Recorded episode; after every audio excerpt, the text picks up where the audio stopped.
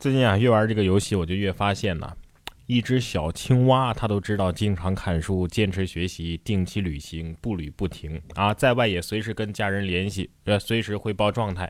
在家呢，也是安静从容的，呃，收拾的井井有条，还会拿起笔记来记录每一天，会做手工，会细嚼慢咽的吃饭，花家里的钱，但是懂得感恩，会带东西回来。家门口即使啊源源不断的涨钱，也从不浪费。出门广交朋友，按时回家，适当的独处。所以你有反省过自己吗？你没有。嗯，我家门口咋不会涨钱呢？我觉得该反省的是家门口，是吧？我也想每天只管出去玩啊，在家自动就有饭，院子里会长出钱来。世界观的设定里压根就没有上班啊。现实呢是辛辛苦苦上了一年的班。年终奖也不知道能发多少。根据智联招聘的数据显示，二零一七年全国白领的年终奖平均是七千二百七十八块。分城市来看呢，上海是以一万一千九百一十三块排列第一位，宁波和北京分列第二、第三位。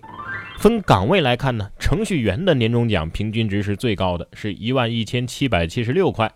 有企业还发放钻戒、苹果手机来作为奖励，还有的年终奖呢，就让人哭笑不得了。你比如说榴莲呐、辣条啊、妹子啊，不对，袜子呀。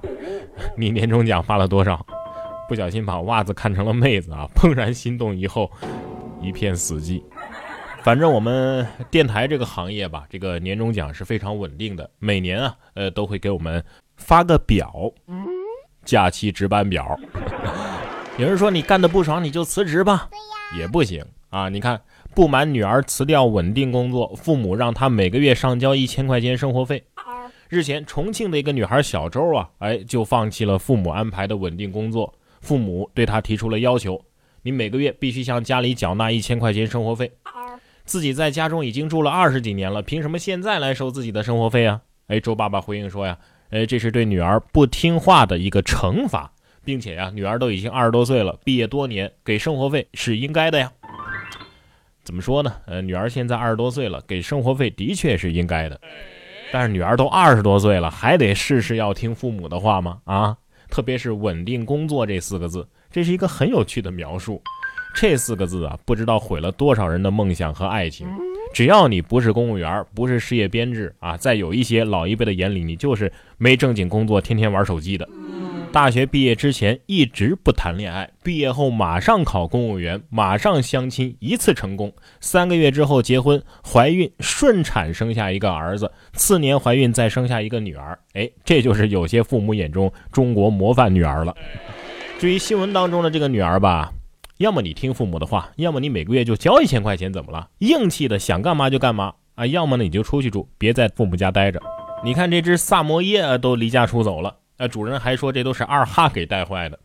二十二号，大连地铁一号线，一只萨摩耶一路小跑啊，摆脱了追击的地铁工作人员，成功的搭上了地铁，离家出走。两站之后才被逮住。两个小时之后啊，狗主人才发现自己的爱犬不见了。但是狗主人却甩锅说呢，呃，这很有可能是被自己家里另外一只哈士奇给带坏了。真的吗？哎呀，二哈心里在想。狗在家中拆，锅从天上来呀！这一看就不是我带坏的。要是换成我的话，两站地的功夫啊，这节车厢肯定都被我拆完了。萨摩耶心里也得说了，还用别人带坏吗？你是不是忘记我在雪橇三傻界也有一定地位了啊？也是哈，雪橇三傻，你家占俩，你还有什么好说的？走就走吧，别忘了给妈妈寄明信片啊！干粮吃完了之后回来削木头不就行了吗？这年头啊啊，动物跟人的距离啊是越来越近了。不仅狗狗会坐地铁，骆驼都开始整容了。说骆驼因使用肉毒杆菌被取消参与沙特选美比赛资格。在沙特阿拉伯呀，有一年一度的阿卜杜勒阿吉兹国王骆驼节。在这样一个骆驼选美比赛当中啊，有十二只骆驼因为注射过肉毒杆菌而被取消参加选美比赛的资格。活动主办方表示啊，骆驼是整个沙特阿拉伯的象征。整个骆驼节的比赛奖金总金额高达五千七百万美元。选美比赛明确规定，禁止给骆驼嘴唇注射药物，禁止剃毛，禁止挑染身体的各个部位。若有任何改变纯天然外形的行为发生，都将被取消选美资格。不是你们选出最美的骆驼来干嘛呢？啊？对呀，被取消资格的骆驼，你们。开个直播吧，在直播上哭啊！你们可以说，我根本没整容，我们只是为了让粉丝看到更美的自己，所以听信了闺蜜的话，打了一针活力针。我们根本就不知道这里边是什么，哼哼哼！然后粉丝们呃纷纷心疼的刷起了大游艇。这位五十一岁的大妈，怕也是打了活力针吧？啊，美貌大妈色诱多个男子拍下裸照勒索钱财被公诉。离异女子李小美啊，虽然说已经五十一岁了，但是比同龄人呢那洋气时髦多了。呃，因为这几年钱越来越不容易挣了，于是她就萌生了靠色生财的想法。她先是在网上跟男性聊天，尽量啊聊得非常的暧昧有趣，来吸引男子。男子主动上套之后呢，哎，他就把他们给约到家里来，跟他们发生性关系，再趁男子去洗澡之机，把他们的钱包啊、手机啊、衣服啊等等都锁在房间里，抓住男子从浴室出门的那一刻拍照，然后以此为要挟索取钱财，最终啊被检察院因为涉嫌敲诈勒索罪提起公诉。这已经不是简单的仙人跳了，这是王母娘娘跳啊啊！其实最惨的不是被拍裸照，而是 拍裸照之前已经趴过了。我觉得为了保护受害人呢，就就不要告诉他们这位五十一岁大妈的真实年龄了吧，是吧？哎，大妈，你有这个颜值，你要是去推广你的保养秘诀，应该很有市场啊！干什么勒索呀，是吧？在解决了基本的温饱问题之后啊，人们通常都开始寻找一些精神层面的追求。咱们中国人呢，呃，把这样一个行为形象的总结为。吃饱了撑的，这几位就是吃饱了撑的。顾客被免单反而不爽，愤而打砸大排档。近日，广西防城港几个年轻人在大排档消费了八十多块钱，买单的时候呢，老板说：“哎呀，你们都是熟客了，这一单我们给你们免了吧。”结果呢，他们认为自己是被老板小看了，借着酒劲儿啊啊砸了大排档。此案件正在处理当中。那么，为了看得起你们，就让你们赔两个亿吧，好吧？请各位老板尽量的小看我，我不介意，真的啊。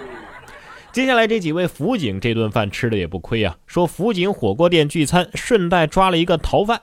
一月十七号，上海嘉定公安马路派出所的辅警们下班之后啊，在单位附近的一家火锅店里边聚餐。席间呢，警员们发现邻桌的一个男子啊，跟一个逃犯十分相似。经过对比和确认之后，辅警们将其抓获。据悉啊。罗某去年十一月在扬州某商场内盗取了一部苹果手机，因此而被列为了网上逃犯。果然呢，冬天除了吃火锅，其他的都不重要。哎，火锅店了解一下吗？办卡充值送一个犯人哦。加油站也了解一下吧，加个油丢个老婆哟。男子应急车道停车加油的时候把老婆给弄丢了。这是这个月十九号的时候，武汉的一个男子啊，把车停在了应急车道。他向交警解释说：“呀，我不是故意要停在应急车道的，我是加油的时候啊，我没看到老婆，她下车买东西去了，我加完油就直接走了，直到老婆用别人的手机给我打电话，我才发现，哎，我老婆没了。”交警说：“好吧，你这情况比较特殊，咱们就不予处罚了，下次一定要注意呀。”啊，交警表示不用我罚了，反正这哥们儿啊，到家也得凉了。我已经感受到了溢出屏幕的求生欲望啊。不过像这种故意违法的，那就必须得处罚了。说大货车司机遮挡车牌，想让羊背锅。交警说了，我又不是傻子。一月十八号，湖南高速警察在执勤的时候，发现一辆货车在前车牌上啊，呃，糊了一坨粪。司机说呢，这是羊给弄的。这理由交警能信吗？再三追问之下，司机终于承认啊，是自己在车牌上糊了羊粪。最终呢，他因为超速遮挡车牌被记二十四分，罚款四百元。杨磊说了：“别看我只是一只羊，我拉屎不会成糊状。”所以，所以你是用手弄上去的吗？啊？不光交警执法当中有很多有趣的事情发生，现在城管执法呀也是越来越具有喜感了。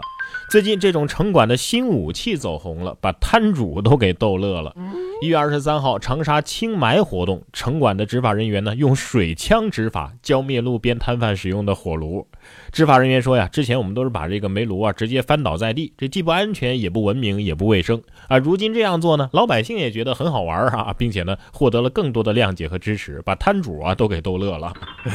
哎呀，小贩已经把城管逼上了绝路了啊！城管不暴力执法了，改可爱执法了，这这就没法生气呀，是吧？我要代表月亮滋灭你！以后执法呀，再带一个空气锤吧，哪个不听话就锤哪个啊！说完这执法神器，最后再给大家介绍一款借手机瘾的神器啊！解锁一次手机屏幕就会罚款六块钱。这是最近在日本啊，有一种能够帮助用户戒除手机上瘾的应用程序，正在逐渐的流行。这种程序呢，类似于宠物养成类的这样的小游戏，但是不同的是，你只有在不使用手机的时候，电子宠物才会成长。一旦你忍不住诱惑，打开了其他程序，那对不起，你之前获得的成果呀就会作废。买个老年手机不就啥都解决了吗？啊哈 啊！用这个手机瘾没戒掉，搞不好啊得破产。